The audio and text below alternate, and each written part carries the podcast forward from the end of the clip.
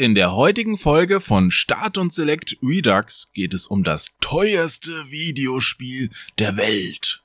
Viel Freude beim Anhören. So, testen wir das nochmal. Ja, das sieht schon mal gut aus. Du siehst gut aus. Ich sehe immer gut aus. Aber auch die Aufnahme sieht gut aus. Alles sieht gut aus. Es ist so gut. Siehst du gut aus? Bin mir gerade nicht so sicher. Also wenn ich gut aussehe, siehst du göttlich aus, bestimmt. ja, auf jeden Fall ist hier gerade rechtzeitig zur Aufnahme die Sonne draußen rausgekommen und brutzelt wieder auf mein Fenster. Das ist immer so geil warm. Das ist jetzt gut oder schlecht? Ich meine, da gibt's ja unterschiedliche Auffassungen. Na, in der Bude hätte ich schon gerne unter 30 Grad. Ich meine, bei dir als Sammler, die ideale Temperatur liegt doch ungefähr bei 11 Grad oder sowas, ne? Ah, du willst schon aufs Hauptthema. ich dachte, das war einfach mehr so generell die Frage. 11 Grad, echt? Ist das die ideale Temperatur zum Lagern von Spielen, oder? Ich glaube schon, meine ich mal gelesen zu haben. Dass dann so bei Technik und Krams und so 11 Grad, da passiert 11 bis 15, irgendwie sowas war das. Ach so, ich dachte immer nur so ein ähm, von Luftfeuchtigkeit befreiter Raum ohne Sonneneinstrahlung direkter. Ja, das sowieso, das ist ja selbstverständlich. Ja, ich mache hier alles falsch, glaube ich. Und auf jeden Fall konstante Temperatur, das mit dem Fenster, ganz scheiße. Am besten schwarz verkleben. ja, ich ziehe mich ja immer schon schwarz an, reicht das nicht?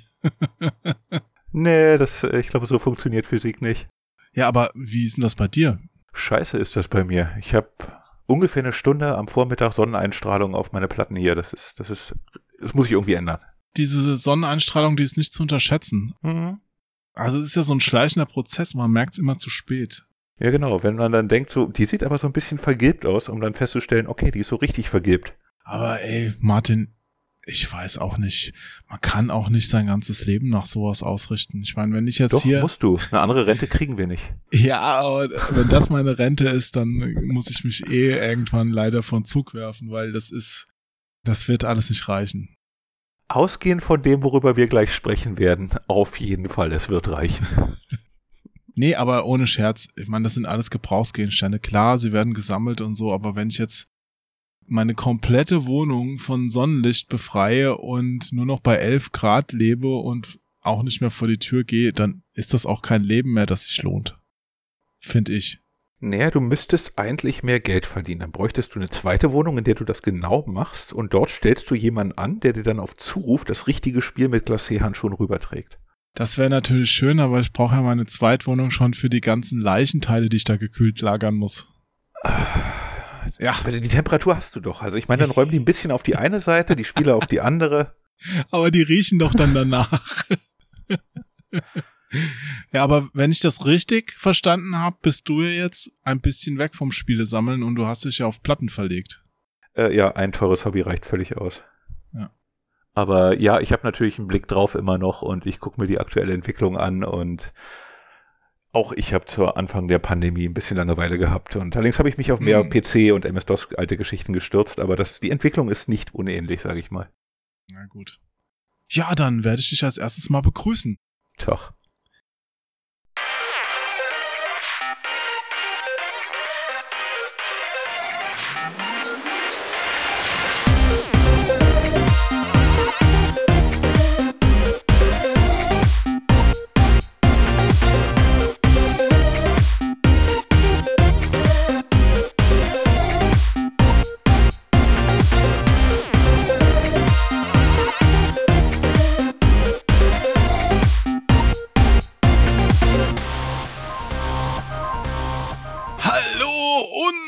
Herzlich willkommen zu einer neuen Folge Start und Select Redux. Mein Name ist Onkel Jo. Neben mir im Internet sitzt Martin Woger. Martin ist Chefredakteur des Online-Fachmagazins Eurogamer.de. Oder soll ich Eurogamer.de sagen? Ich glaube, wir sind Eurogamer. Irgendwann haben wir uns, glaube ich, auf Eurogamer geeinigt. Okay, Eurogamer.de und ebenfalls in Berlin oder um Berlin, ich weiß gar nicht, wo du heute nope. bist, heimisch. Charlottenburg. Heute Charlottenburg. Wie geht's dir denn, Martin? Gut, gut, gut. Noch nicht weggeschwommen, weggeflossen nicht weggeschwommen. oder sonst was? Nein, Sonne scheint. Immer noch nicht mit Virus infiziert? Nein, und brav doppelt geimpft, so wie es gehört. Just do it. Du auch? Ja. Herzlichen Glückwunsch, das freut mich. Wenigstens stirbst du jetzt nicht mehr. Nee, Nee, schauen wir mal. Also jetzt zumindest nicht am Virus. Dass du irgendwann stirbst, ist ja klar. Nee, schauen wir mal. Okay. Wir hatten noch nicht, wir sind noch nicht bei Epsilon. Ich sag dir, da passiert noch was. Also du bist noch pessimistisch. Es geht ja auch auf die dritte Impfung zu jetzt. Man munkelt ja, dass man jetzt noch mal ran muss zum Pieksen. Jo, das wird wohl kommen, wie es Ja. aussieht. Naja. Aber gut. Wir wollen ja heute über was ganz anderes sprechen. Was allerdings ein bisschen damit zusammenhängt, glaube ich, teilweise. Meinst du? Wir werden es gleich sehen. ja. Oh ja. Wenn ich mir die Sachen hier angucke, ja. Auch wenn du jetzt eher Schallplatten und Videospiele-Soundtracks und sowas sammelst, Spiele hast du ja auch schon jede Menge gekauft. Und du kaufst ja auch immer ganz gerne mal wieder Videospiele. Und wir sind ja hier unter uns, Martin. Da darfst du dich ja auch gerne mal outen. Du bist doch der anonyme Bieter, der neulich 1.560.000 Dollar für Super Mario 64 bei Heritage Auctions ausgegeben hat, oder? Ich bin doch nicht wahnsinnig. Ich bin bei 1,1 Millionen ausgestiegen, weil mehr war es einfach nicht wert. Ah, ich verstehe. Ja, es gab ja 16 Gebote, habe ich gesehen. Ja, Und am Ende stand der Preis wirklich bei eine Million 560.000 Dollar. Das musst du dir mal reinziehen. Also es sind ja 1,32 Millionen Euro, die jemand für ein Super Mario 64, okay, es war eingeschweißt und noch gecrated ausgegeben hat. wir haben uns alle in dem Moment gewünscht, hätte ich das damals nicht aufgemacht. Hätte ich das einfach Hast du dir das gewünscht? in dem Moment, ja gut, hätten wir es alle gemacht, würde es nicht 1,5 Millionen wert sein, aber ja, man denkt schon kurz drüber nach, so du hattest die ganze Scheiße, es war nichts Besonderes. Du hast dein, ich glaube mein zweites oder drittes Mario 64 im Laufe der Zeit habe ich irgendwo auf dem Krabbeltisch beim Mediamarkt für 20 Euro mitgenommen und es war eingeschweißt. Es war damals eingeschweißt? Das war noch eingeschweißt. Das war dann so der N64-Reste-Ausverkauf irgendwann. Ich dachte, ah ja, schmeiß mal noch ein Mario 64 rein. Ja, aber ganz ehrlich, ich habe mich damals über die Leute lustig gemacht, die Spiele eingeschweißt ins Regal stellen und ich sehe da heute. Achso, ich habe es nicht eingeschweißt gelassen. Nein, nein, ich habe es ausgepackt und gespielt. Ja, aber du hast ja gerade gesagt, hätte ich doch mal eingeschweißt gelassen. Ich finde nicht, dass man Spiele eingeschweißt lassen sollte. Also das ist ja eine Grundsatzdiskussion. Ja, ein alter Kollege von dir wird dir widersprechen. Ja, welcher Kollege? Wieso? Warum? Na, Harald Frenkel ist der nicht Boxed Sealed Copy Sammler? Macht er das? Keine Ahnung. Ich meine, er hätte mir das mal erzählt. Wir haben damals, Kann mich irren. da gab's ja in meinem Freundeskreis und hier Dattel Kings und so weiter auch ja schon so gewisse Bestrebungen, Sachen eingeschweißt zu lassen. Ehrlich? Okay. Warum? Ja, da gab's ja auch so ein Forum, da haben wir immer drüber gelacht, wo sich so Leute getroffen haben. Und die haben dann gesagt, wir lassen unsere Spiele eingeschweißt, dafür sind sie dann auch gleich das doppelte Wert. Aha. Und ich habe mir halt immer gedacht, ja, aber dann macht's ja auch keinen Spaß. Ich meine, so ein Spiel will ja gespielt werden.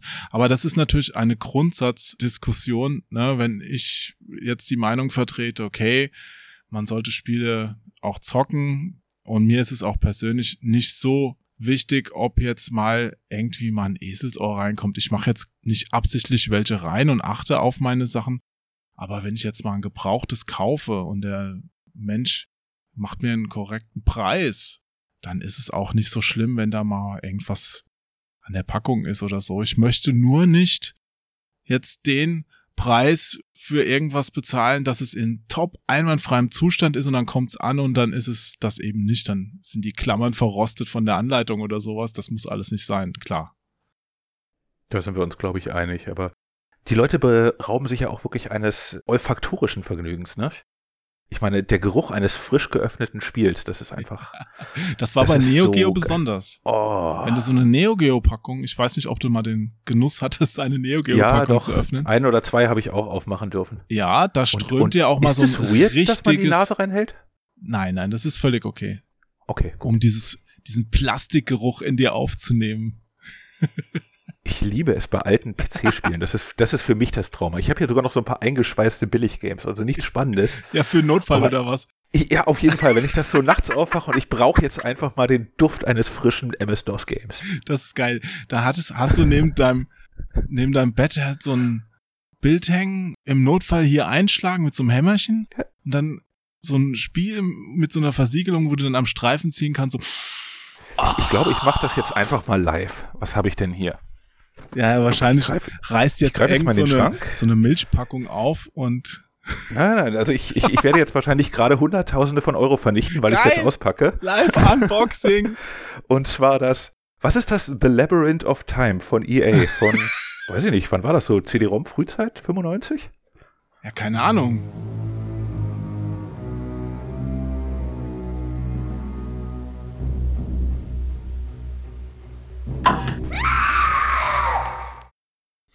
Also außen riecht es erstmal noch nix. Also du hast jetzt ein Spiel ja, von EA von 1995 in der, Hand, in der Hand, Labyrinth of Time. Genau, könnte auch 94. Kann man es noch kleiner drucken? Und die ist noch ja. verschweißt. Yep. Mit Plastik. Yep. Durchsichtigen Plastik außenrum. Also die Schriftart ist zwei Punkt gewählt, insoweit würde ich eher raten, dass das 95 ist. Für welches Aber System? PC? Ein PC, PC. Also eine Big Box. Genau. Oh Gott, oh Gott. Auf jeden Fall. Ich Willst du nicht bei eBay erstmal gucken, nicht, dass nein, jetzt ein nein, nein, nein. Wir 1000 Euro Spiel öffnest wir vernichten jetzt noch Zehntausende von Euro hier. 10 wert jetzt. Ah. Oh, ich fetze die Packung ab. Das ist so eine dieser etwas stabileren Folien. Macht das mir so laut? Okay. Eine ziemlich massive Folie. Schön vergilbt. Ist auf jeden Fall authentisch. Und wie riecht's? Oh. Beschreib mal dein Gefühl. Dieses ganz leichte. Es war schon ein bisschen zu lange verpackt. Papier. Also irgendwo muss es ein bisschen Luft gezogen haben. Also ist ein bisschen Feuchtigkeit auch reingekommen? Ja, könnte ein bisschen sein, aber es ist auf jeden Fall noch dieser distinktive PC-Packungsgeruch da. Dieses, mm. keine Ahnung, dieser billige Klebstoff oder was auch immer die benutzt haben für den Druck der Folie. Also wie wenn du in ein Auto einsteigst, das gerade frisch vom Band gelaufen ist. Auf jeden Fall. Herrlich. Sammelt sich schon an bestimmten Körperstellen bei dir Blut oder? Ah, ja, ja, ja, ja, ja, ja, ja, ja. ja Levels rising, yes. Ansonsten ein bisschen enttäuschen, muss irgendeine Billigversion sein. Oder es gab damals schon keine Handbücher mehr, aber 95. Was ist denn drin? Eine CD oder eine Ja, eine CD, aber nicht mal, nicht mal eine, eine, eine, eine Jewel Case, sondern einfach nur so in so einer Folie. Aha. Ja, ein bisschen enttäuschend alles. Wahrscheinlich keine First Edition. Aber doch so eine Mitmachkarte, so eine Postkarte, die du zurückschicken musst. Oh ja, auf jeden Fall. Also wir können uns über die latest Great Games informieren. Ich habe die Telefonnummer hier. Wir können das Spiel registrieren. Soll ich denn mal anrufen? Hast du eigentlich jemals so eine Registrierkarte irgendwie Jahrzehnte später abgeschickt? Nein, ich habe nie eine abgeschickt, weil ich das total beknackt finde. Weil ich ja, aber vielleicht sollten wir es mal tun. Ich würde mich halt die Antwort interessieren, was so, wenn man nach 25 Jahren die abschickt, ob da überhaupt eine Antwort kommt. Aber ich habe früher im Rahmen von irgendwelchen Tests mal diese ganzen Hotline-Nummern durchprobiert. Das war auch sehr lustig. Also manche waren gut, da haben sie sich wirklich Mitarbeiter hingesetzt, die Plan hatten und bei manchen hast du dir gedacht, warum gibt ihr überhaupt eine Telefonnummer an? Das war wirklich schrecklich. Aber diese Packung, mein Lieber, das ist wirklich ja so ein Ding. Also wenn man teilweise Packungen, die versiegelt sind, nicht öffnet, dann ziehen die sich auch so zusammen durch dieses Vakuum da drin. Also das ist gar nicht immer so, dass der Inhalt dann, auch wenn er nicht geöffnet ist, noch in diesem perfekten Zustand ist, den man erwartet. Kann auch durchaus sein, mit den Batterien in den Modulen und so weiter. Natürlich. 20, 25 Jahre Pech hey, gehabt, ausgelaufen. Batterien laufen aus. Man guck dir mal so ein PSP an. Wenn da der Akku nicht dick ist, hast du ja schon Glück. Die sind auch schon so in dem Alter. Ja, wohl, ja. Ja, ja. 15 Jahre. Also wenn du die PSP schlecht gelagert hast, dann ist der Akku jetzt auch schon hin. Also die halten auch nicht so lange. Ich glaube, Sony hat da nicht so die tollen Dinger genutzt. Aber auch, wie du sagst, Batterien. Ich meine, wenn du Glück hast, ja, dann klappt sogar jetzt noch, selbst wenn das Ding 30 Jahre alt ist. Aber bei nicht so perfekter Lagerung und so werden die auch schneller alt. Gut. Die Sachen sind ja auch nicht geplant für diese Zeiten. Also Sony's PSP, wenn du meinst, die haben nicht die tollsten benutzt, die fünf Jahre oder sowas, die du dafür einkalkulierst, oder zehn maximal, die werden sie wohl alle überlebt haben. Ja. Alles danach ist ja purer Zufall. Tja, aber bei den Sammlern, die jetzt wirklich auf diese versiegelten Sachen stehen, da hängen bestimmt auch schon Bilder von mir, wo sie Darts drauf werfen, weil ich ja diese Sendung hatte mit Ufruppe, wo ich ganz viel ausgepackt habe und so. Also, ich weiß nicht, ja. Du, ich sehe das äh, bei Platten hier so zum Beispiel genauso. Letztens auch dann eine verschweißte Chrono-Trigger-Box, so Mitteiliger gerade in der Szene. Natürlich habe ich sie als erstes aufgerissen und aufgelegt. Dafür habe ich sie gekauft. Ja. Wie gesagt, mir fehlt so die Richtung dafür, warum soll ich etwas kaufen, das im Prinzip nur Plastik und ein bisschen Pappe ist, um ins Regal zu stellen. Hm. Dennoch müssten wir uns jetzt mal drüber unterhalten, was da gerade passiert. Das mit den 1,5 Millionen Dollar für Super Mario 64, das war jetzt kein Scherz, das ist wirklich am 11.07. bei diesem Auktionshaus über den Tresen gegangen. Ich kenne mich bei diesen Online-Auktionshäusern nicht so aus oder beziehungsweise ist es ja gar nicht nur online. Ich habe mal ein bisschen recherchiert. Dieses Heritage Auctions, die bezeichnen sich selbst als The World's Largest Collectibles Auctioneer, also der weltgrößte Auktionator, Auktionsplattform für Sammelsachen. Und die haben in Dallas, New York, Beverly Hills, Chicago, Hongkong und London Niederlassungen. Also die machen auch richtig Kohle und die sind auch schon länger im Geschäft. Die versteigern auch Sachen, das geht noch weit jenseits dessen Antiquitäten, Kunst und sonst was. Also. Ja, das ist schon ein renommiertes Unternehmen, das hat sich jetzt keiner ausgedacht. Und am 11.07. haben die tatsächlich diesen Coup gelandet und dieses Super Mario 64 für diese Unsumme versteigert. Also so viel Geld hat noch nie ein Videospiel gebracht. Und ich glaube auch so, also diese Videospiele sind damit auch locker jetzt in diesen Comic-Sammler-Regionen oder Baseball-Kartensammelsachen-Regionen angekommen. Wobei die damals viel länger dafür gebraucht haben. Also die haben ja Jahrzehnte gebraucht, bis mal ein Comic über eine Million gebracht hat. Und Mario 64, wie alt ist das jetzt? 25 ist es, glaube ich, geworden, ne? Ja, ungefähr. 96 kam es raus, oder? Ja, 25 ja. dürfte ziemlich genau hinkommen. 25. Also ist Wahnsinn. Und irgendwie zwei Tage vorher hatten sie ja schon einen Rekord geknackt mit Legend of Zelda. Das war wenigstens noch eine seltene Version. Das war ja so eine NESR nennt sich das. Also bevor die normale Version rauskam, gab es bei Nintendo noch mal so eine ist egal, ist auch nichts anderes vom Spiel her. Es ist halt nur für Sammler interessant. Es war halt der Test-Market-Run damals. Also. Ja, und das hat 870.000 Dollar gebracht, 732.000 Euro. Was bis dahin, also vor zwei Wochen, der höchste Stand war. Ja, und es ist jetzt fast verdoppelt. Also es ist krank, was da gerade abgeht. Und ich frage mich halt, wieso? Wie du schon sagst, auch die Geschwindigkeit ist faszinierend, weil ich hatte gerade mal geguckt, was war eigentlich die teuerste Schallplatte? Man nimmt ja an, Musik gibt's schon immer, interessiert viel mehr Leute. Die Leute geben Hunderttausende für ihr Equipment aus. Was ist da die teuerste gewesen? Und ich war ein bisschen erstaunt. Hm. Was würdest du schätzen, ist für die Beatles weiße Album die Nummer, keine Ahnung, 801, also die allererste Copy, die überhaupt gepresst wurde. Okay. Wurde in 2015 verkauft.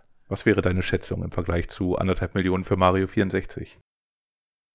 2,4 Millionen Dollar. Nicht mal in der Nähe Nicht dessen mal. brachte es. Sondern viel, viel weniger. Viel, viel weniger. Okay. Ungefähr das, was Zelda brachte. Okay, also 900.000 oder? Für Beatles. Ich meine, it's fucking bigger than Jesus. Und trotzdem brachte es nur die Hälfte von Mario. Tja. Und das ist halt schon irgendwie erschreckend. Und ich weiß nicht, hast du Theorien? Wie das passiert, außer dass einfach manche Leute zu viel Geld haben? Ich habe diverse Theorien. Also zum einen denke ich, ich glaube einfach, dass die Comic-Sammler da neue Investitionsgebiete suchen. Ich glaube, der Comic-Markt ist ein bisschen abgegrast und wächst nicht mehr und die wollen einfach weiter ihr Geld für so einen Kram ausgeben und stoßen so langsam auf diese Videospiele-Geschichte. Das ist meine eine Theorie und die andere Theorie ist, jetzt gerade, warum es aktuell so explodiert ist, dass die ganze Kryptowährungsgeschichte außer Rand und Band gelaufen ist. Also, dass da ein paar Leute durch diese Kryptowährungssachen mit Bitcoins und so weiter in kurzer Zeit dann echt viel Geld gekommen sind und ja, wir alle wissen, ein Bitcoin, da, da verbinde ich nichts mit. Aber wenn die sich jetzt so draufstürzen auf diese Videospiele-Sache, da können sie zumindest so ein Stück Kindheit, Nostalgie so zurückkaufen wenn man sich jetzt einredet, ein Super Mario 64 Sealed gibt's nicht so oft, dann lasse ich es noch, da können wir gleich auch oder müssen wir gleich auch noch drüber reden, graden, also von Leuten bewerten mit VGA, Vata und so weiter. Das, was es da verkauft wurde, das ist ja, hat ja ein Vata-Rating von 9,8 bekommen, also richtig top. die reden sich das natürlich trotzdem schön, ja, und dann investieren sie da ihre Anführungszeichen Kohle, die sie da verdient haben, in das rein. Das ist meine Theorie. Ist auf jeden Fall ein Brandbeschleuniger, würde ich sagen, diese Kryptogeschichten, dass da noch mehr Leute an noch mehr Geld gekommen sind. Tendenziell auch Leute, die vorher eh schon Geld hatten, weil was ich jetzt faszinierend gerade finde, ist die Altersklasse, in der sich das bewegt. Das sind halt nicht Leute unseres Alters, sondern das sind von dem, was ich in den entsprechenden Sammlergruppen Facebook, sei es entweder die Plattengeschichten, sei es Retro Games, häufig genug die gleichen Leute, dass sie eher so Ende 20, Anfang 30 jetzt sind. Vielleicht auch Mitte 30 noch. Und letztendlich Hardcore-Nerds, zum allergrößten Teil, mit denen ich zusammenkomme, aus dem kalifornischen Raum. Viele von denen mit guten Jobs gesegnet und die Gehälter, die dann gezahlt werden, wenn du bei Apple oder Android äh, oder Google vielmehr ähm, vernünftiges Entwickler-Einstiegsgehalt von teilweise siebenstellig bekommst. Stell dir einfach vor, wie es gewesen wäre, du wärst mit Ende 20 eingestellt worden für eine Million plus im Jahr. So war das damals. nee, mhm. leider nicht. genau. Aber es fliegt halt wahnsinnig viel Geld in diesen Kreisen rum. Das waren halt auch Nerds, die sind jetzt in das Alter gekommen, sind mit N64 aufgewachsen. GameCube müsste die nächste Runde dann sein. Oder Super Nintendo davor, das passt auch noch gerade rein. Und das ist halt einige Leute, die einfach wahnsinnig viel Geld verdienen, aber noch keine wirklichen Lebensverpflichtungen dafür haben. Also tons of money to burn.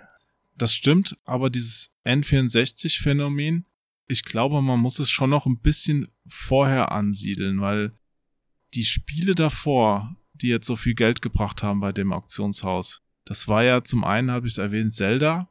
Und es ist ja auch erst vor kurzem alles so explodiert. Ne? Also vorher mhm. gab es ja auch immer mal so Spiele, auch im Neo Geo-Bereich, die sind ja auch teilweise wirklich selten. Ne? Also da gibt's ja so ein Spiel, Kisuna Encounter. Are you ready? Tja, 17.000 damals. Ne? Das galt als hoch. Genau, also das, wie viel, 17.000 waren es? Oh, ich glaube 17 war der erste und dann ja. war ein nicht dokumentierter für 35 mhm. oder sowas, glaube ich. Ich kenne Leute oder aus dem Forum jemand, der hat es damals wirklich im Laden gekauft und hat es dann auch für ein Apfel und ein Ei weiterverkauft. Das sind, was ich damit sagen wollte, es sind ja wirklich, das ist ein seltenes Spiel. Neo Geo, die Auflage ist ja nicht so hoch von den Spielen gewesen. Von diesem Spiel ist ja diese Euro-Fassung, also die westliche, teuer, weil das damals an SNK zurückgeschickt wurde, weil es da ja einen Brand angeblich gab in einem Lagerhaus und die brauchten halt noch Versionen für den japanischen Markt und haben die dann umgelabelt. So geht das Gerücht und deshalb ein Karton wurde übersehen. Also man hat so irgendwie so 10, 20 oder was, äh, dokumentiert sind noch weniger Versionen dann, die im Umlauf ja, sind. Deswegen sind die teuer. Richtig, aber hart gesagt, ist das Ding vom nostalgischen Retro-Wert für diese Leute uninteressant. Ja, es ist selten, es ist sicher ein schönes Spiel. Kein Mensch hatte das als Kind. Keiner verbindet eine emotionale Erinnerung damit. Ja, ja, ich wollte nur sagen, da kann ich verstehen, wenn es noch hochgeht, auch wenn ich es beknackt finde und mir selbst niemals kaufen würde für den Preis, weil ich da eine andere Version für viel, viel weniger bekomme, die nicht schlechter ist spielerisch. Mir geht's da mehr ums Spielerische. Aber es ist zumindest selten. Ein Super Mario 64 ist nicht selten, selbst wenn es verschweißt ist. Es gibt, glaube ich, immer noch genug Verschweißte irgendwo rumliegen, weil das wurde millionenfach hergestellt. Mein Legend of Zelda, gut, es ist diese R-Version, alles klar. Aber davor, am 2.4. dieses Jahres, wurde Super Mario verkauft, auch versiegelt. Und das hat 660.000 Dollar gebracht. Und am 20.11. war bis dato das teuerste. Am 20.11. vergangenen Jahres Super Mario Bros. 3 auch sealed. Und das war noch bei damals das teuerste 156.000 Dollar. Muss mal schauen. Von November bis Juli ist so eine Preissteigerung für das teuerste Spiel von 156.000 Dollar auf 1,56 Millionen Dollar gegangen. Das meine ich mit, die Kryptogeschichten ist wahrscheinlich ein Brandbeschleuniger, dass Leute da einfach wirklich ja. Geld haben, dass sie verballern ja. können, aber, dass sie auch nicht verdienen müssen. Aber es waren NES-Spiele. Es waren NES-Spiele. Das ist richtig. Dazu habe ich auch eine Theorie. Okay.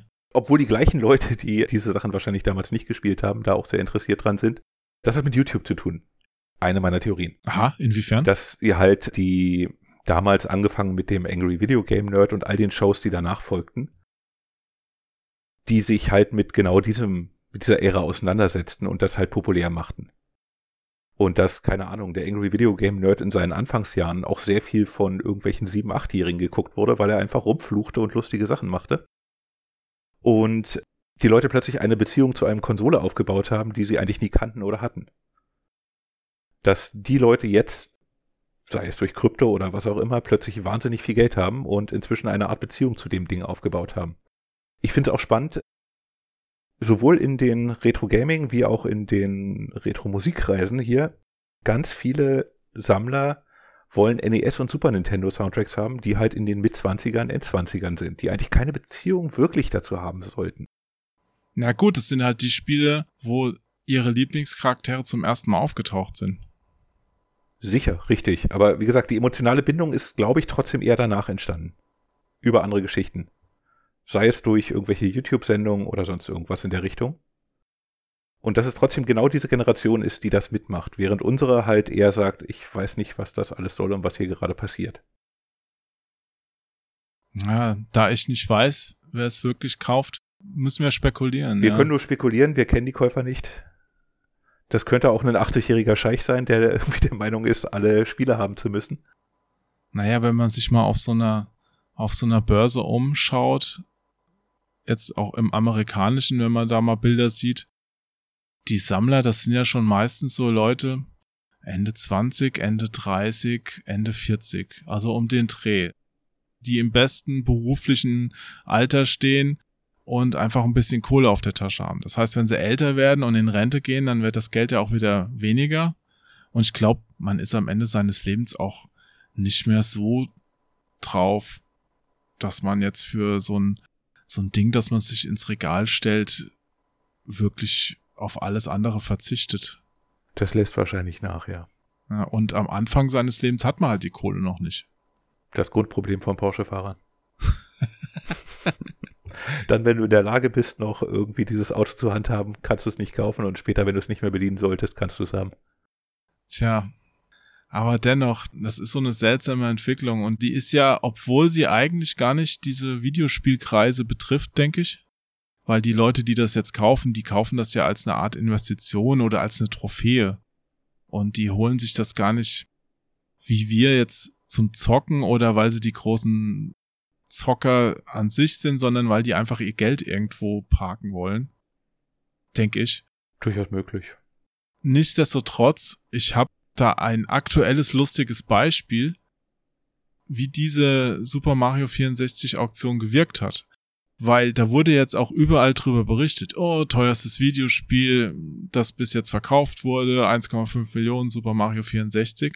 Und der Christopher Blair, ich weiß nicht, ob du ihn auch kennst. Vom Namen. Ja, der hatte auf Twitter sowas Lustiges geschrieben. Also der hat ja auch Spiele gesammelt.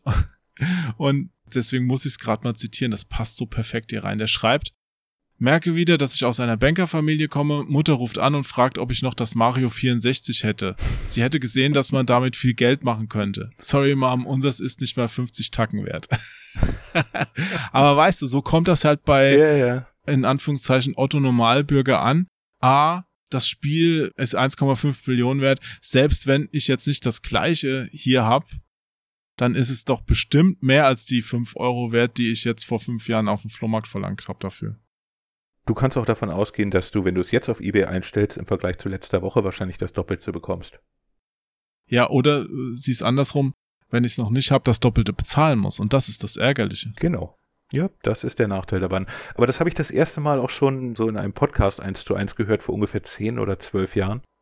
Irgendwo wurde mal wieder bei einem Garage Sale oder irgendwas eine Kiste NES-Spiele verkauft und in die Nachrichten kam, dass die alle wahnsinnig viel wert waren.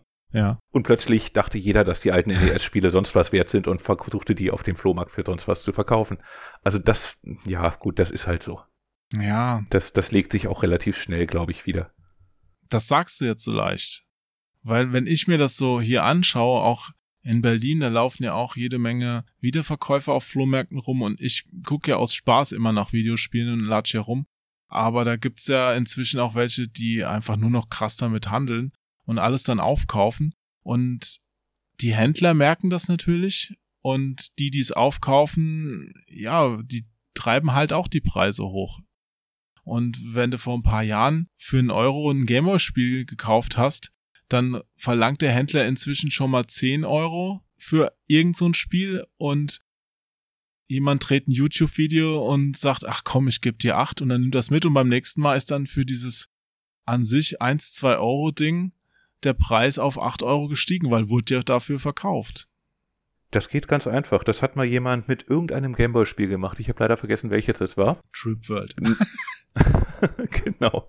Nein, es war irgendwas Wertloses, sowas irgendwie im Bereich von 10 Dollar oder so war. Ja. Es gab aber nicht wahnsinnig viele. Also hat er sie alle gekauft, die da waren, so auf Ebay, so irgendwie 20 Stück oder sowas. Und hat angefangen, sie für immer steigende Preise zu wieder zu verkaufen. Und hat, hat damit diesen Ebay-Durchschnittspreis nur er alleine und teilweise auch mit Verkauf an sich selbst gesteigert. Wollte ich gerade fragen, hat er die an sich selbst verkauft? Äh, teilweise ja, teilweise hat er sie einfach so verkauft. Also wenn es teuer genug war, hat er es an andere verkauft, wenn nicht, hat er mit sich selbst geboten. Genau, er hat sie einfach immer wohl zu Sofortkaufpreisen eingestellt und den Preis halt immer weiter gesteigert dabei. Aha. Dadurch, dass er es auch natürlich ein bisschen diesen Zyklus aufrechterhalten wollte, musste er auch teilweise seine eigenen Spiele wieder kaufen, weil ansonsten gab es halt irgendwann keine mehr von dem. Und er hat damit innerhalb von drei oder vier Monaten dann den Preis von irgendwie 10 Dollar bis auf 25 Dollar Durchschnitts-Ebay-Preis hochgetrieben. Und das hat er dokumentiert, oder? Also er wollte das genau einfach ausprobieren. Das war vor sieben, acht Jahren. Ich müsste gucken, ob ich das irgendwo noch finde. Aber der hat das dann veröffentlicht und hat gesagt, hier, Genau. das, so habe ich das gemacht. Genau. Mhm.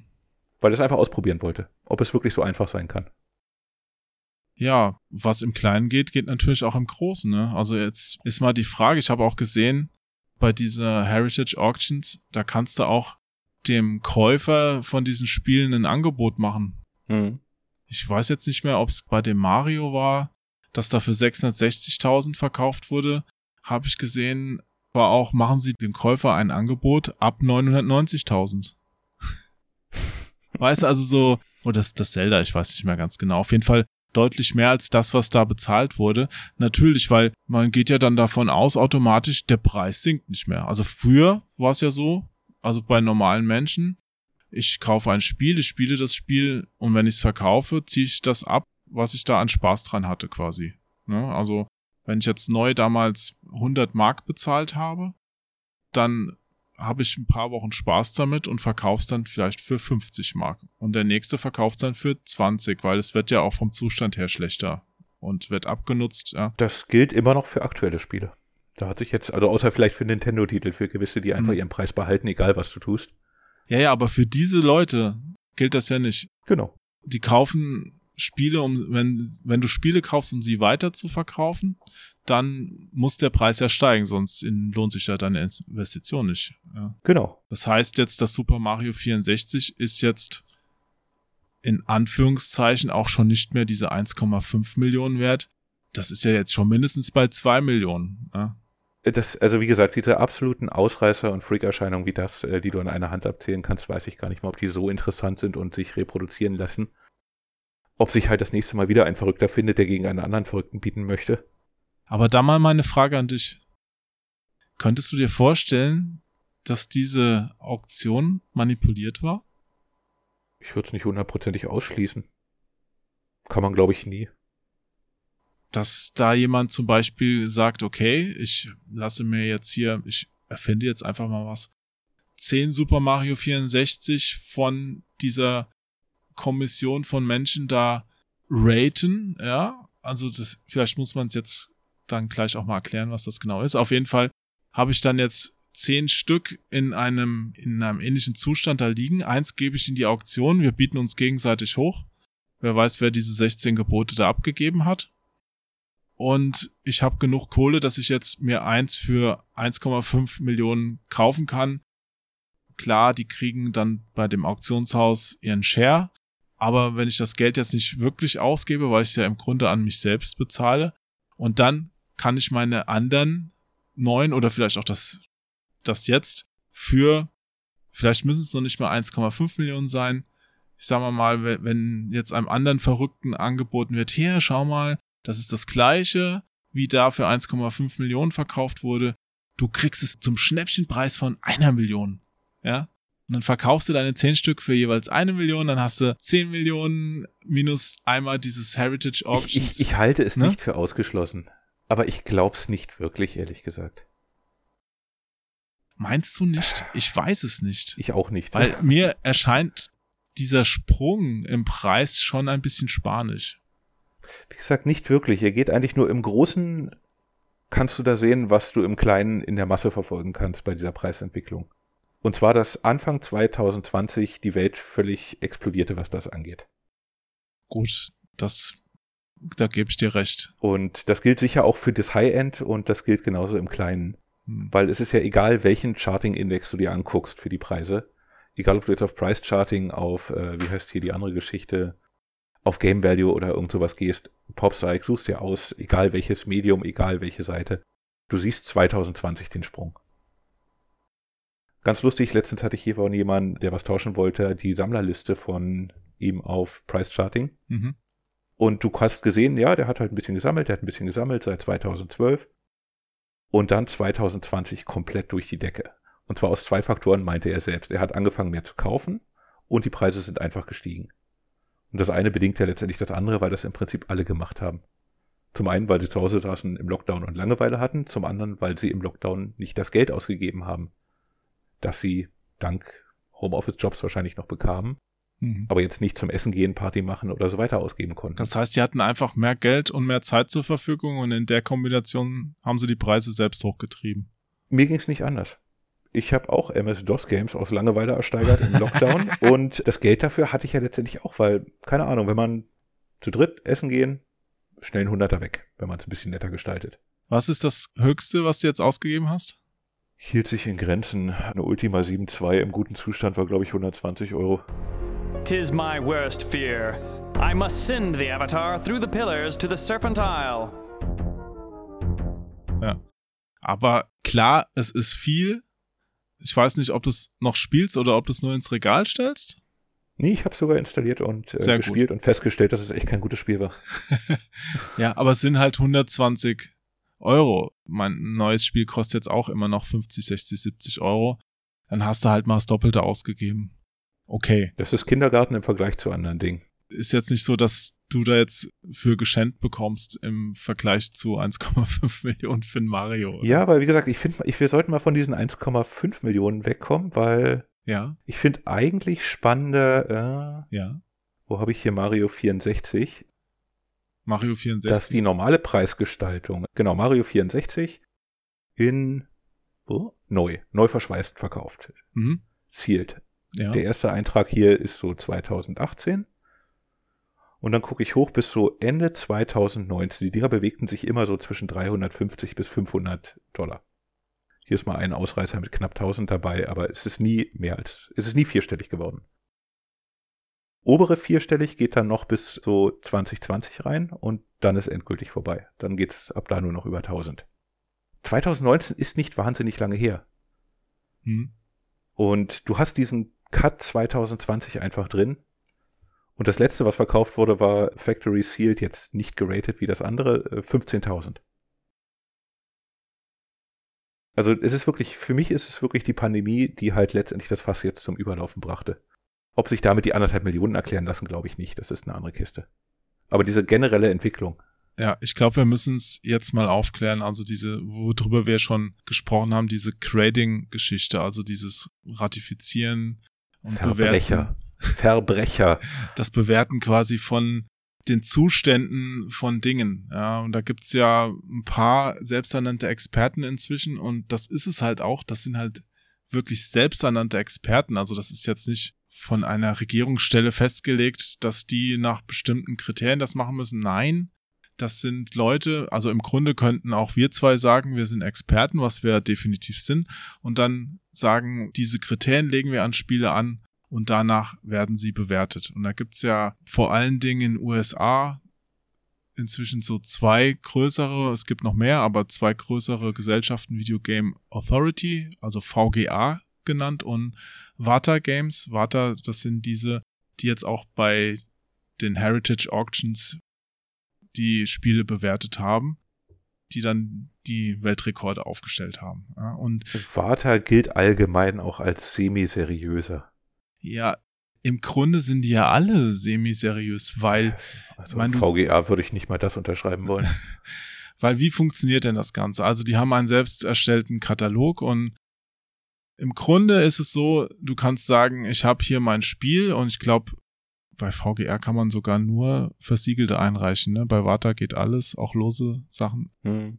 Und äh, also du hast dein Spiel und sagst, okay, ich schicke das jetzt an diese Firma gebe denen dafür eine Summe X, die nicht gerade klein ist, auch gerade für uns Europäer nicht gerade klein ist, weil da kommt ja noch Versand und Zoll und alles Mögliche dazu. Also du kannst sagen, 40 bis so 60 oder 80 Dollar waren es, glaube ich, am Ende, wenn man es dann in schön und wirklich gut gegradet haben Nee, wollte. ich glaube sogar noch mehr. Du kannst, je nachdem, wie schnell du es zurückhaben willst und wie viele Spiele du, du einreichst, ob du jetzt so eine Clubmitgliedschaft da annimmst, du kannst auch durchaus eine höhere dreistellige Summe für dein Rating bezahlen. Okay. Ne? Aber selbst Verbrecher, das. Noch mehr als früher, Verbrecher. Ja, also sagen wir mal so, so 60 bis 400 oder sowas geht locker, ja. Nichtsdestotrotz, das Spiel kommt zurück, also du schickst dein Spiel dahin, die sagen, das ist der Zustand, so und so, also das geht immer so von, von 0 bis 10 quasi die Bewertung. Ja. 10 ist top, und null wäre Dreck, das schickt halt keiner hin. Also was da zurückkommt, ist meistens schon nicht ganz so schlimm. Und dann kriegst du halt dein Spiel zurück und die sagen, das ist 9, eine Wertung von 9,0 und äh, dann hast du das von einem 100-Dollar-Spiel in ein 1,5 Millionen, ja. Also, also weißt du. Hier ist es gerade ganz schön zu sehen. Wir haben hier einen N64, haben wir ja gerade gesagt, dass Anfang 2020 lagen die ungefähr bei 1000 Euro oder Dollar verschweißt. Mhm. Und hier ist ein 6,5er Warter New and Sealed. Also gar nicht so hoch. Mario 64, 6,5 kann echt nicht gut sein. Ja. Und das hat trotzdem dann 2000 Dollar gebracht, wo es wahrscheinlich vielleicht nur 500 gebracht hätte, ja.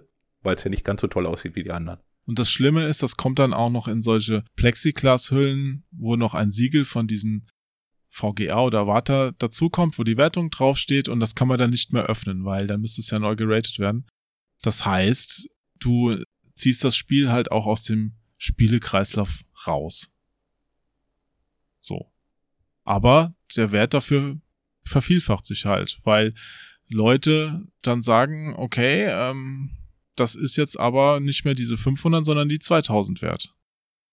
Nur ich frage mich halt, wer, wer kauft es denn wirklich? So viele sind das ja gar nicht. Also die meisten sind ja die, die da irgendwas einschicken und dann behaupten, ihre Spiele seien so viel wert. Gut, das ist dann harte Marktwirtschaft einfach über die Auktion. Ja. Leute sind selber schuld. Sicher kaufen das ein paar und da beteiligen sich ja auch durchaus so YouTuber und sowas dran, wo aber gerne übersehen wird, dass wenn ein YouTuber da viel Geld für so ein Spiel ausgibt, dass er nicht mal hat selbst raten lassen, also weil er einfach sagt, ich möchte jetzt das Zelda oder Mario oder sonst was haben, da gebe ich halt 30.000 für aus. Egal, ja, ich hab's, ja er kann es dann vielleicht sogar auch weiterverkaufen. Und das Problem ist, worauf ich raus will, die verdienen ja auch an den Videos, also an den ganzen Klicks und so weiter. Die kriegen ja die Kohle wieder raus. Im Vergleich zu den Leuten, die dann zuschauen und sagen, aha, so ist das also, das sind die also wert.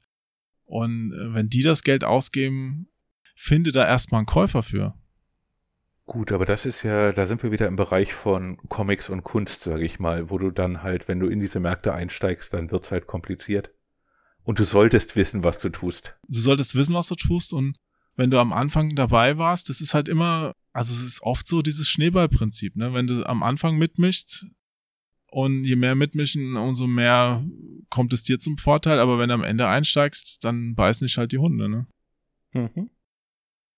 Und ich finde es gerade ganz spannend, dass anscheinend ungefähr genauso viele geratete Mario 64 verkauft wurden wie original verschweißte neue. Hm. In der gleichen Zeit. Du meinst, da besteht auch ein Zusammenhang. Also anscheinend, ich würde sagen, jeder zweite lässt sich seinen Teil nochmal in so eine Warta- oder VGA-Packung schweißen. Aus genannten Gründen. Hm. Mittlerweile. Würdest du das machen lassen? Kommt auf das Spiel an und ob ich es verkaufen möchte. Aber ja, ich würde auf jeden Fall drüber nachdenken. Mich stört halt dieses in die USA schicken. Das finde ich halt nervig, weil man weiß auch nie genau, was zurückkommt. Und dann, ja gut, wenn ich jetzt was doppelt hätte, ja, so aus Gag vielleicht, aber im großen Stil, glaube ich, würde ich das auf keinen Fall machen lassen. Ich finde das einfach knackt. Ich meine, wir haben beide ein bisschen unterschiedliche Positionen, was Repro-Packungen angeht. Ich glaube, da ist nochmal ein ganz eigenes Thema, was sowas dann angeht. Inwiefern meinst du das jetzt? Wir sind jetzt, also ich meine, niemand interessiert das jetzt wirklich, eine perfekte Fälschung für 1000 Dollar zu verkaufen. Aber wenn die perfekte Fälschung dir vielleicht eine Million einbringt, lohnt es sich dann langsam nicht, eine Repro-Packung mit irgendwas zu erstellen, das einschweißen zu lassen und sich dabei ein bisschen Mühe zu geben? Also wir sehen ja fake eingeschweißte äh, Spiele häufig genug irgendwo, sei es in Facebook-Foren oder wo auch Ja, immer. ja. Und die erkennt man auch an gewissen Dingen, weil die sind teilweise schon gut gemacht, aber man erkennt es. Wenn man sich auskennt. Genau, wenn man sich auskennt, erkennt man schon, ja, okay, das ist wahrscheinlich neu eingeschweißt. Für eine Million kann man sich auch mal Mühe geben und ein bisschen mit UV-Lampen experimentieren und ähnliche Geschichten. Würdest du da diesen ganzen VGA und Warta-Leuten zutrauen, dass die wirklich eine wirklich gut gemachte Kopie dir definitiv rausfiltern? Nö, das ist ja mein Punkt dabei. Das heißt, Wenn ich jetzt in, keine die Ahnung, graden dir da irgendwas, also ich meine, du schickst da irgendwas hin. Die Möglichkeiten, da was zu fälschen, die sind ja krass. ich habe ja auch kein Risiko, dann sage ich, oh sorry, ich wusste nicht, dass das ein Repro ist. Ja. Nur dann schickt's mir halt wieder zurück. Es ist ja nichts Verbotes, was du an der Stelle tust. Du verkaufst es ja nicht in dem Falle als Fälschung, sondern du lässt ja nur deine Fälschung graden. Und wenn die halt sagen, ja, nee, sorry, das können wir nicht graden, weil das ist eine Fälschung, tut mir sehr leid für sie, ich hoffe, sie haben nicht so viel dafür bezahlt. Okay, probier es halt nochmal oder auch nicht. Also vielleicht nicht bei denselben, weil irgendwann wird es dann auffallen, Mhm. aber ich könnte mir schon vorstellen, dass sich jetzt jemand denkt, hm, wie fälsche ich eine eingeschweißte Folie richtig? Ich kaufe mal drei neue und guck mir, wie die aussieht. Und dann fange ich mal an. Puh. Weil wir sind in diesem Kunstbereich, wo, äh, ja, du, es macht Sinn, den Banksy zu fälschen oder irgend sowas. Ja, und da gibt's halt auch keine solchen krassen Standards bei Videospielen. Also klar gibt es Sachen, an denen du das erkennen kannst, aber mein, selbst wenn du jetzt wieder auf, auf SNK und Neo Geo gehst, selbst die haben nie 100% genau das gleiche gemacht, ja. Und es gibt immer so, auch so einen kleinen Interpretationsspielraum noch drin. Muss wirklich immer der Streifen von Nintendo einen Zentimeter vom unteren Rand weg sein oder gab es vielleicht auch mal eine Produktionsgeschichte, wo der mal ein bisschen anders gesessen hat oder sowas, weißt du? Wie gesagt, an der Stelle spielt es ja fast noch keine Rolle, weil du nimmst dir halt einfach die Packung, die ja in ausreichender Menge verfügbar ist und du kannst die ja replizieren ohne Probleme. Es, Sicher, du musst dir Mühe geben, die Farben und so weiter, ein bisschen das. Es ist machbar. Also wenn, und es sollte nicht schwierig sein. Und wenn es dann erstmal in so einer Plexiglas-Hülle steckt, dann ist es auch Genau, und dann ist eh vorbei. für immer gesichert, ne? Dann ist vorbei, dann hast du es geschafft. Die macht keiner mehr auf und selbst wenn die mal jemand öffnen sollte, wie du eben gerade dein Spiel, wenn da jetzt irgend so ein Verrückter sitzt und sagt, ja gut, ich habe jetzt hier mein äh, 20.000 in Anführungszeichen Euro Spiel, ich mach's jetzt einfach mal auf, macht's macht's dann auf und sagt, okay, aber huch, Mhm. irgendwie, das ist ja gar kein Original oder ist gar kein Spiel drin, könnte ja auch theoretisch sein, ich weiß nicht. Ich Wie, würde irgendein Football-Game reinpacken. ja, ja, wie, wie genau wird das geprüft, wenn du der jetzt so ein versiegeltes Ding hingeschickt hast und keine Ahnung, ein wirklich mit böser Absicht ein Fälscher hat noch nicht mal das Originalspiel reingepackt hinter seine Versiegelung, sondern hat irgendwas anderes genommen, noch was ganz billigeres, hat sich nicht mal die Mühe gemacht, dieses super seltene Wildguns zu besorgen, sondern hat einfach ein FIFA reingepackt. Wiegen die das? Ich weiß es nicht. Das könnte ich mir noch vorstellen, dass es Wiegen am Gewicht quasi sagen, okay, die haben eine Tabelle. Aber auch. Könnte ich mir, wenn sie schlau sind, dass die sowas machen, vielleicht röntgen die es auch, aber dann kannst du ja auch ein Modul nicht vom anderen Modul Warum solltest direkt. du den auf, warum solltest du diesen Aufriss machen? Das würde ich nicht mal tun. Ich würde einfach hingehen und mir ein original verpacktes, Hm. halbwegs gut aussehendes Mario 64 kaufen. Das Schönste, das ich finden kann, weil ich switche mal rüber, OVP-Verkäufe. Also selbst die besten knacken keine 200, 300 Dollar. Kauf einfach das Schönste, was du findest, Nier Mint hier. Und dann der kritische Punkt ist, glaube ich, wirklich das Einschweißen und die Folie und so weiter, das hinzubekommen, dass das authentisch ist. Dass es halt so aussieht wie wie auch immer N64-Spiele eingeschweißt waren. Mhm. Und wenn du das geschafft hast, ich, ich weiß nämlich nicht, wie oft ist es nicht schon passiert? In wie vielen dieser blöden Packungen stecken vielleicht kein Secret of Mana, sondern ja. eine Secret of Mana, die einfach neu eingeschweißt wurde. Man weiß es halt nicht. So. Und wenn Nintendo irgendwann mal das Geld ausgeht, dann sagen die vielleicht auch, ja komm hier, wir haben hier noch drei Kisten Super Mario 64, dann bring die mal zu unserem Werk, die normalerweise die eingeschweißt haben. Das ist aber schon letzte Akte der Ver also das ist schon Atari-Level Verzweiflung. Äh, du Atari hätte das gemacht. Atari hätte das. Bring die in die Wüste zum Vergraben. Nee, Moment, ich habe noch eine Idee. Da gibt's doch jetzt dieses VGA. Obwohl Atari-Level Verzweiflung ist, wenn du Blockchain-Sammelkarten digital rausbringst. Und ich wünschte, das wäre ein Witz. aua, aua. Okay. Aber ja, insoweit ist das eins der großen Probleme, dass ich mit diesen verschweißten super High-End-Dingern, du kannst es nicht überprüfen. Es ist ja letztendlich eine Vertrauensfrage. Und ja. ich muss ganz ehrlich gestehen, dass ich in diese Leute wenig Vertrauen setze, weil ich kenne die nicht und ich glaube, dass die auch nicht uneigennützig da handeln. Ich glaube, dass sie halt versuchen, ihr Geschäftsmodell zu schützen und insofern nicht leichtfertig sowas platzen lassen, aber dass die nicht da was untergejubelt bekommen haben, also müsste man ja fast mal ausprobieren. Ich glaube fast ziemlich sicher, weil das alles auch ein bisschen subjektiv ist, dass wenn du da Sachen mehrfach einreichst, dass es irgendwann Unterschiede auch in der Bewertung gibt und so weiter. Ja, das hat schon irgendjemand, glaube ich, ausprobiert. Ja, hat schon jemand. Der hat das gleiche Spiel irgendwie immer wieder ja. hingeschickt und es war jedes Mal eine kleine ja. Abweichung. Aber offenbar, aber offenbar, wenn es doch jemand schon ausprobiert hat, hat es nicht dazu geführt, dass die jetzt ihr Renommee verloren haben. Nö. Sie haben halt auch eine gewisse Marktposition, wo sie die einzigen sind, die den Blödsinn treiben. Ich meine, in der Kunstszene ist es ja nochmal was anderes. Da hast du dann halt wirklich Expertise von irgendjemand, der sich halt sein ganzes Leben nur mit Bildern von Vermeer auseinandergesetzt hat. Der weiß genau, wie Farben dort funktionieren und wie die aussehen sollten und sonst irgendwas. Hier hast du irgendjemand, der sich mit Mario 64 Folie auskennt? Auf dem Level? Und der Punkt ist ja auch, dass es bis jetzt sich einfach nicht lohnte, da irgendwie groß kreativ zu werden als Fälscher. Weil, ja, okay, du gibst dir halt wahnsinnig viel Mühe, treibst einen Riesenaufwand, das Ding richtig einzuschweißen um am Ende, keine Ahnung, 500 Dollar zu kriegen. Ja, lohnt sich nicht. Das ist ja so halblohnend. Aber jetzt, du kannst es sogar noch mit der Rückversicherung machen, dass irgendein Typ bei der VGA gesagt hat, ja, das wird schon passen, es einschweißt und es damit praktisch unüberprüfbar macht als letzte Stufe. Tja, aber das bedeutet für mich doch einfach nur besser Finger weg von dem Zeug. Auf jeden Fall. Modul only, 20 Dollar, perfekt. Ja. Tja. Ich meine, ich, ich sage das im Scherz, wenn ich sage, VGA sind Verbrecher. Das sind sie nicht. Aber ich sehe auch nicht den Sinn dieser ganzen Aktion. Außer, dass sie halt, ich finde, die Plastikpackung, die sie verkaufen, finde ich gut. Die sollten sie einfach verkaufen und gut ist. Und die kann dann jeder rein, seine Spiele reinpacken. Und dann sind die gut geschützt. Ist schick. Sind die eigentlich auch gegen UV-Licht geschützt dann? Soweit ich weiß, ja. Also zumindest irgendwelche. Ich glaube, da gab es unterschiedliche, aber ja, prinzipiell wohl schon. Das erklärt dann auch den hohen Preis für diese Grading-Sachen. das wird sein. Ja. Ja, gut. Es ist halt eine Investition. Inwiefern die sinnvoll ist, ja, hängt davon ab, wie weit du der ganzen Sache vertraust. Ich meine, solange es immer noch welche, solange es noch Leute gibt, die dir das Ganze für einen höheren Preis abnehmen, solange ist es auch noch lukrativ. Also wie gesagt, ich glaube jetzt nicht, dass diese letzten High-Price-Verkäufe irgendwie in der Richtung Fälschung waren. Hm. Das kann ich mir jetzt nicht vorstellen, aber das Risiko haben sie auf jeden Fall dramatisch erhöht, dass das jetzt passiert.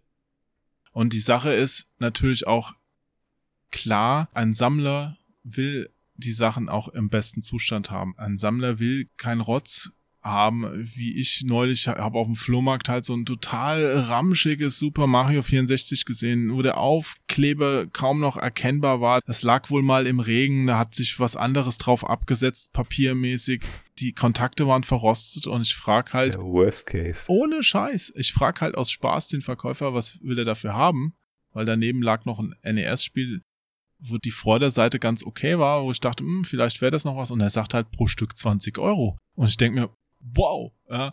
Mhm. Da kommen wir aber nicht zusammen. Ja, er handelte auch nicht, weil das ist es ja wert. Ja.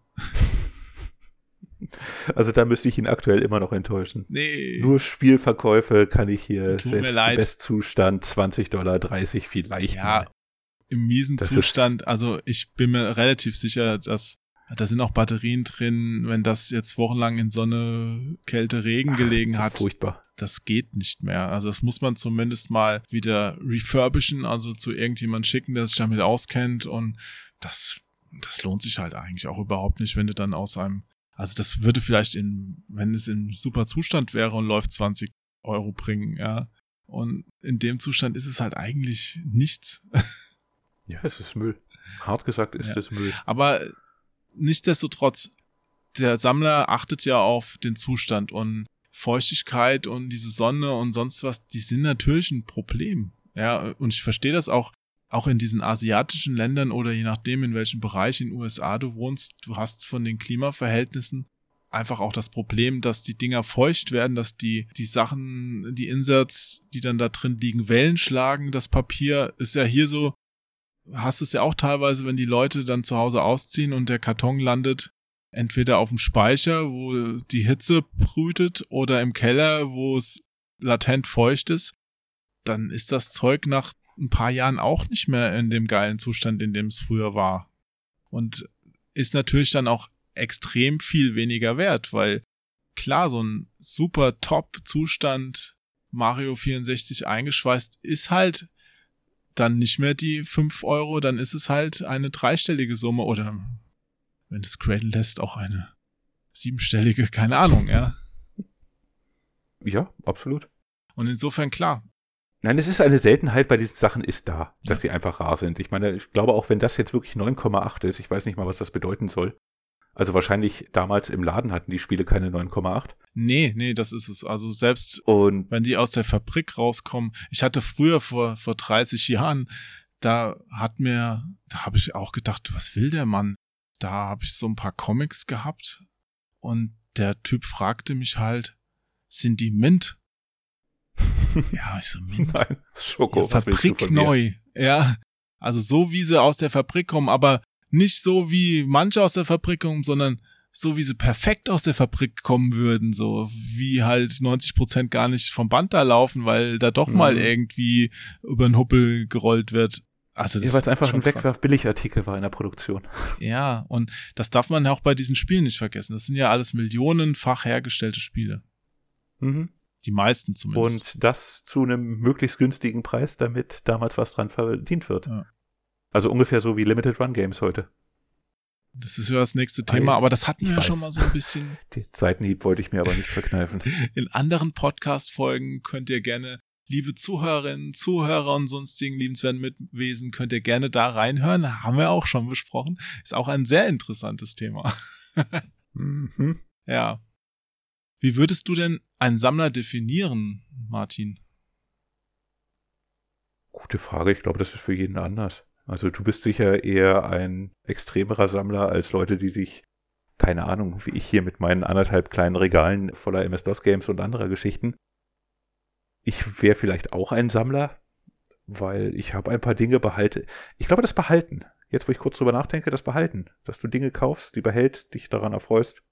Vielleicht ein bisschen damit handelst, um andere Sachen Hm. ranzuholen oder sowas, aber Ja, stimmt. Ich trenne mich auch persönlich nicht so gerne von, von so, so Kram.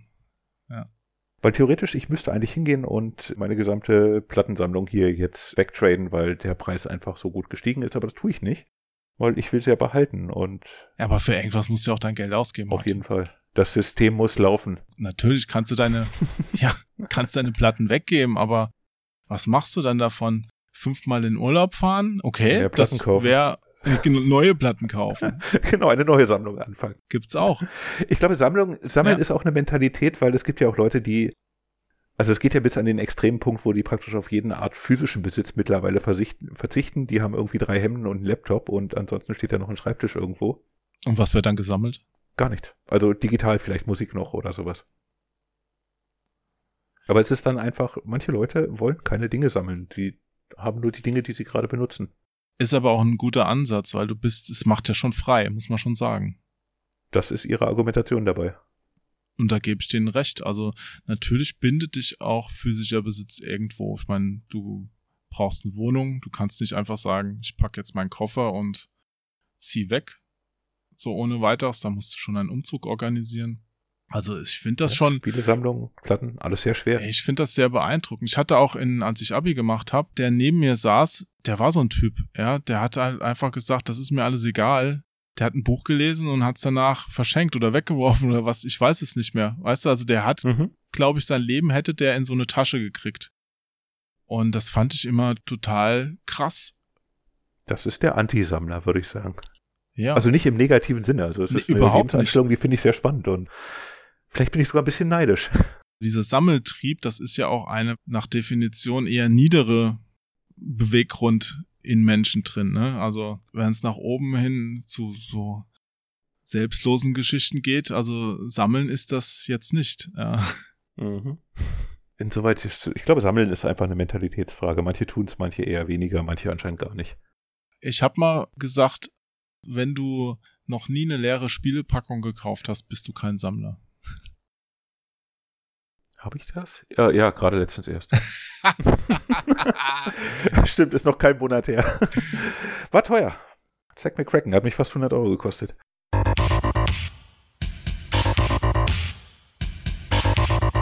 Eine leere Packung. Aber da ist doch gar mhm. kein Spiel drin, Martin. Warum kaufst du sowas? Nee, den Rest hatte ich ja noch schon.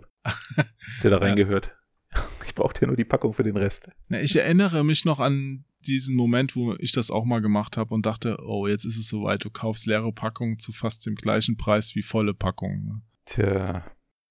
Insofern, ich kann, da ich latent anfällig bin, auch diese VGA-Sache, ich verstehe das schon, ja.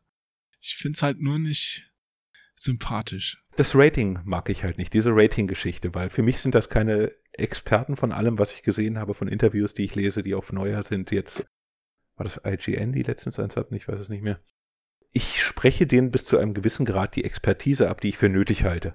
Hm. Weil wie gesagt, ich gucke mir halt die Leute im Comic-Bereich an, die sind ja nun wirklich schon fast im Bereich von großer Kunst angekommen und das kann ich damit hier nicht vergleichen von dem, was ich bei den Leuten sehe. Und diese Preisentwicklung, die sich bei diesen versiegelten Sachen entwickelt, die sehe ich nicht im Verhältnis zu der Qualität der Prüfung, die dahinter steht ja, wir müssen das einfach mal länger beobachten. Ich bin auch mal gespannt, diese Sammelkartengeschichten, die explodieren ja genauso, wo das alles endet. Ne? Also, mein früher waren es die Baseballkarten, heute sind es die Magic- und Pokémon-Karten. Ne? Damals aufs falsche Pferd gesetzt, ja. Yep. Mein Bruder hat sich letztens geärgert auch. Äh, er meinte, all diese Magic-Karten, die er gerade so sieht, vom Black Lotus runter bis sonst was, doppelt und dreifach gehabt damals.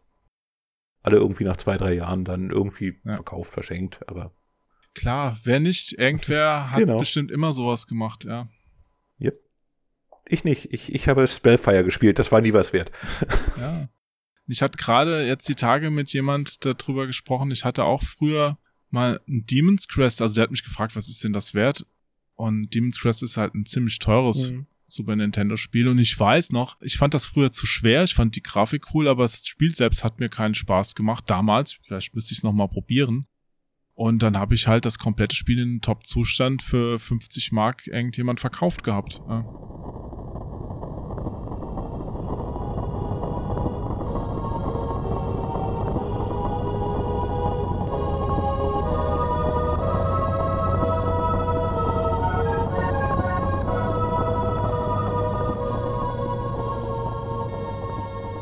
hätte ich heute auch ein Vielfaches von bekommen, äh, für bekommen.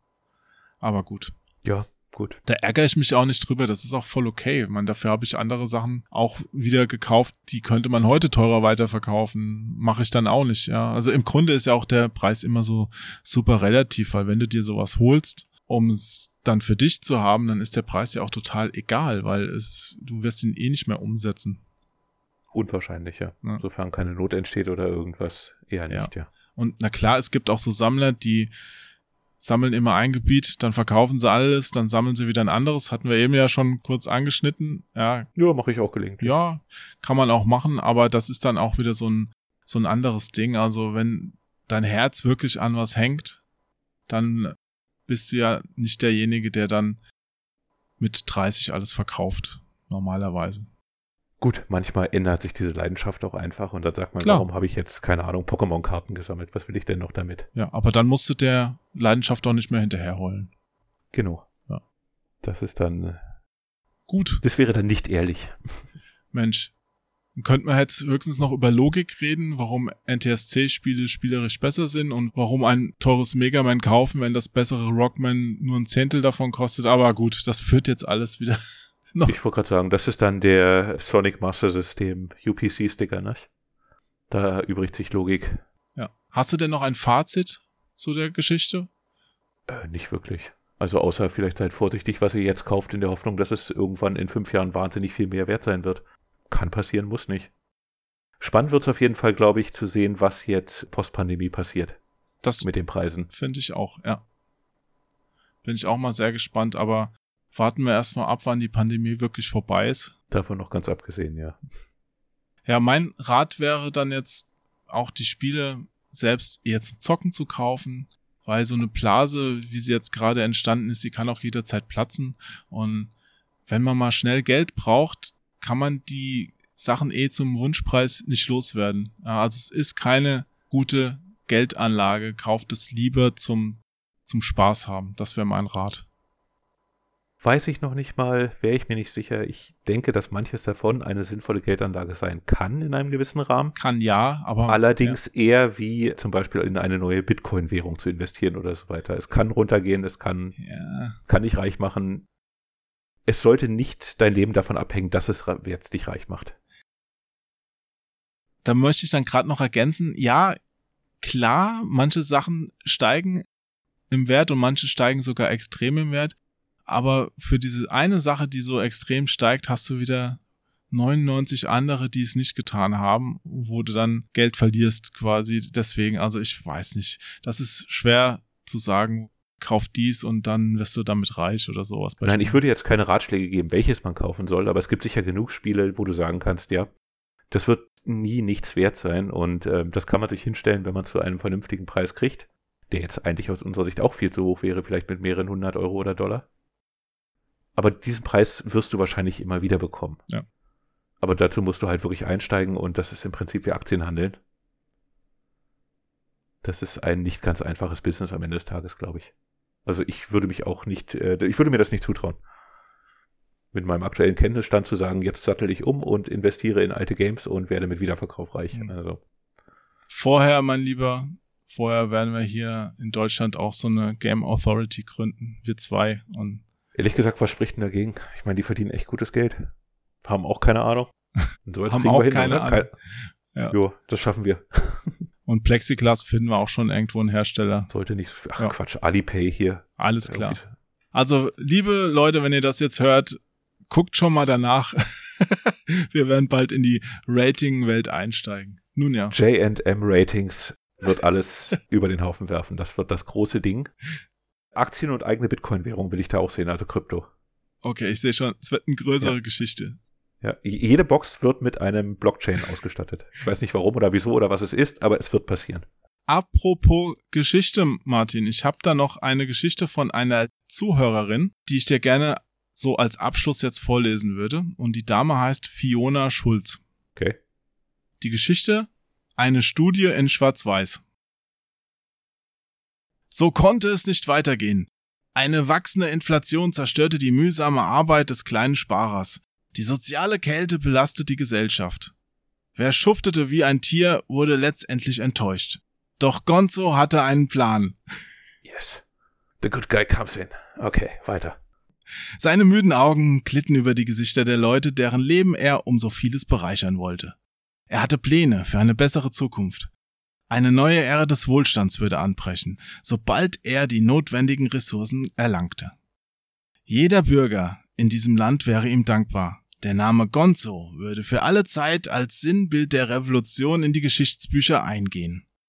Es war nur eine Frage der Zeit, bis er die ersten Gruppierungen überzeugt hatte, ihm zu folgen. Auch wenn er selbst ein introvertierter Charakter war, kannte er seine Außenwirkung nur zu gut.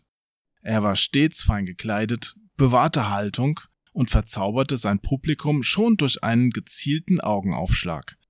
Gonzo hatte die perfekten Voraussetzungen, um die Welt in ein besseres Zeitalter zu führen. Es bedurfte nur noch eines kleinen Auslösers. Mama, guck mal, wie der Pinguin die Flügel streckt. Der ist so hübsch. Bald würde Gonzo aus diesem Gehege im Tierpark Neumünster ausbrechen und die Menschheit retten. Bald. Sehr schön. Ich fand sie auch schön.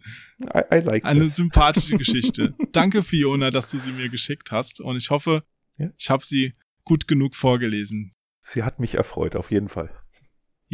Und falls ihr das jetzt hört und sagt, ey, ich habe auch so eine coole Geschichte geschrieben, eine Kurzgeschichte, maximal fünf Minuten, kontaktiert mich gerne auf Twitter.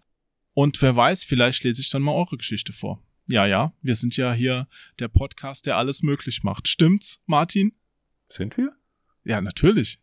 Na, wenn du das sagst. Und vor allen Dingen müssen wir jetzt noch möglich machen, uns zu verabschieden. Du weißt noch, wie es geht? Mhm. Zini und so? Mhm. Ja? Mhm. Nein? Mhm. Solange Tschüss sagen, also länger Tschüss sagen als ich. Kriegst du hin. Komm, komm, jetzt auf drei. Du bist der Verweigergonzo. Mhm. Eins, zwei, drei. Tschüss.